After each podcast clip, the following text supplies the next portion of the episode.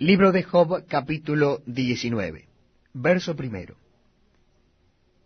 Respondió entonces Job y dijo, ¿Hasta cuándo angustiaréis mi alma y me moleréis con palabras? Ya me habéis vituperado diez veces. ¿No os avergonzáis de injuriarme? Aun siendo verdad que yo haya errado, sobre mí recaería mi error. Pero si vosotros os engrandecéis contra mí, y contra mí alegáis mi oprobio, sabed ahora que Dios me ha derribado y me ha envuelto en su red. He aquí, yo clamaré a agravio y no seré oído. Daré voces y no habrá juicio. Cercó de vallado mi camino y no pasaré, y sobre mis veredas puso tinieblas. Me ha despojado de mi gloria y quitado la corona de mi cabeza.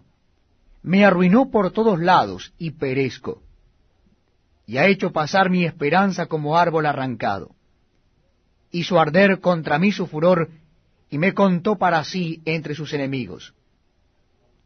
Vinieron sus ejércitos a una y se atrincheraron en mí, y acamparon en derredor de mi tienda. Hizo alejar de mí a mis hermanos, y mis conocidos como extraños se apartaron de mí. Mis parientes se detuvieron, y mis conocidos se olvidaron de mí. Los moradores de mi casa y mis criadas me tuvieron por extraño. Forastero fui yo a sus ojos. Llamé a mi siervo y no respondió. De mi propia boca le suplicaba.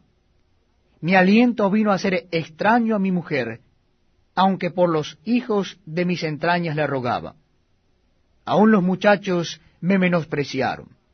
Al levantarme hablaban contra mí. Todos mis íntimos amigos me aborrecieron, y los que yo amaba se volvieron contra mí. Mi piel y mi carne se pegaron a mis huesos, y he escapado con solo la piel de mis dientes. Oh vosotros, mis amigos, tened compasión de mí, tened compasión de mí, porque la mano de Dios me ha tocado. ¿Por qué me perseguís como Dios, y ni aun de mi carne os hacíais? ¿Quién diese ahora que mis palabras fuesen escritas? ¿Quién diese que se escribiesen en un libro, que con cincel de hierro y con plomo fuesen esculpidas en piedra para siempre?